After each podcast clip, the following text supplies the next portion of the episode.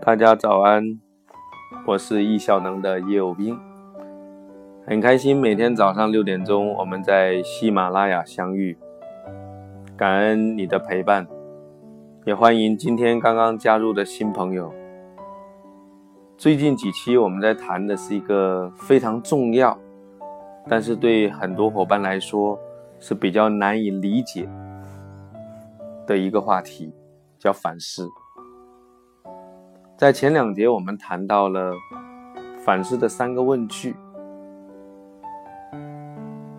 在最前面的一节呢，我们谈的是如何将想法转化为行动。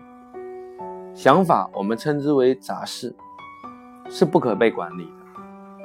那我们能够管理的只有行动。透过三个问句，我们可以把它转化为行动。其实这个在易效能的思想里面叫明确意义。今天我要讲的一句话是：先有意义，再有条理。许许多多的人呢，会用纸笔的工具和软件的工具去列清单，在我们看来，他所列的往往是杂事，然后就去进行。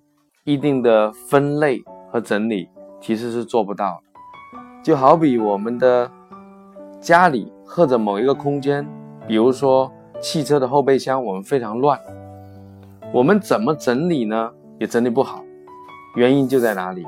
我们只懂得分类，并不懂得明确意义，很多人就会把东西归归位。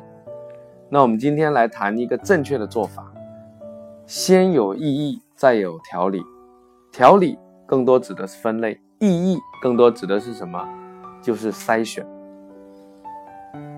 当我们把所有的事情写下来的时候，其实我们要写的很快，因为我们在做事的时候，我们有新想法出来的时候，我们不能花太多的精力在新想法上面，这样我们才能活在当下。我们只能把百分之一的精力。用来做收集。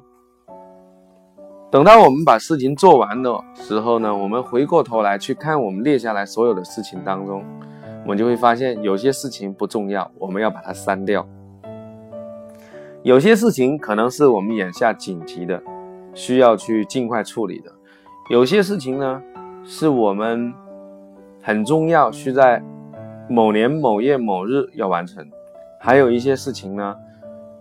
它不够重要，或者我们没有考虑清楚，所以，我们今天来谈的话题是，要先明确一，也就是说，删除不要做的，暂时保留还需要酝酿的事情，我们把它放在将来也许清单里面，剩下的事情呢，我们把它放在日历和情景清单当中。我相信，如果你听过我们之前的课程，你对这部分应该是非常非常熟悉的。如果你没有听过，你可能会有点犯晕，因为这是全新的理念与知识。所以，明确意意味着选择与取舍。我们大量的事情呢是不需要做的。德鲁克讲。百分之八十的事情不需要做，或者不需要自己做。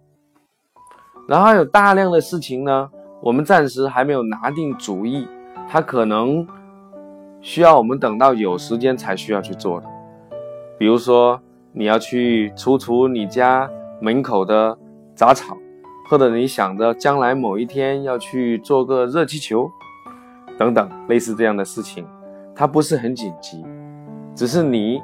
想做，但是现在又不一定有时间。你把这两类去掉了，剩下的就是你的承诺。一个是有时间承诺的事情放在日历，一类是承诺需要做，但对时间没有特定的要求。你完成它需要根据你在什么空间，你有多少时间。你有多少精力也就是情境来完成。我们要把它放在情境清单当中。为什么说先有意义再有条理呢？就是人生的事情是做不完的，我们只能做重要的，所以我们要把不重要的删除，把暂时没有时间做的搁置，那剩下的事情就是必须要做的，我们就需要更加严格的去分类它，所以才有日程以及情境。那情境的事情比日程多多了，日程不能安排太多，情境我们要安排的很多很多，所以呢，我们情境需要再细分，比如分成在家、办公室、外出、电脑、等待等等，因为多，所以有分类，这样我们的具体在某个情境的时候，我们才能够做到快速的调出清单。当然，这一切如果没有软件，靠纸笔很难做做到这么细分。不过，我也告诉你，如果你的事情并不多，你的生活很有规律，你每天就是遛遛狗、做做饭啊，在家看看孩子，那问题不太大。或者呢，你是公司的高层，你有大量的事情可以委托给下属，你只要去公司看看。溜达溜达，偶尔开个会，你可能也不太需要。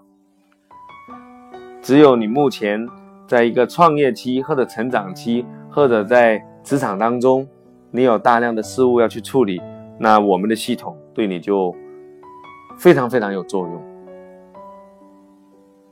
反之，那你需要过一个更加极简的生活方式，我们的系统对你来讲，可以用简化的模式去运行。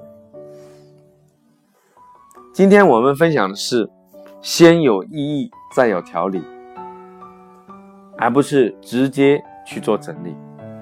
这一讲我们就讲到这里。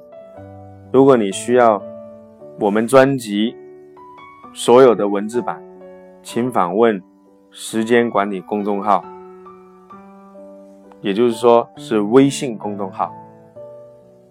谢谢你的陪伴。从这两天开始，我们即将在喜马拉雅推出一百九十八元的时间管理精品课，每节二十分钟。前一千名报名的同学可以享受我们的优惠价一百九十八。期待我们在那里相遇，集中、快速的学习，理论加实用的学习，可以让你更快的进入时间管理。的快车道，明天早上我们再见。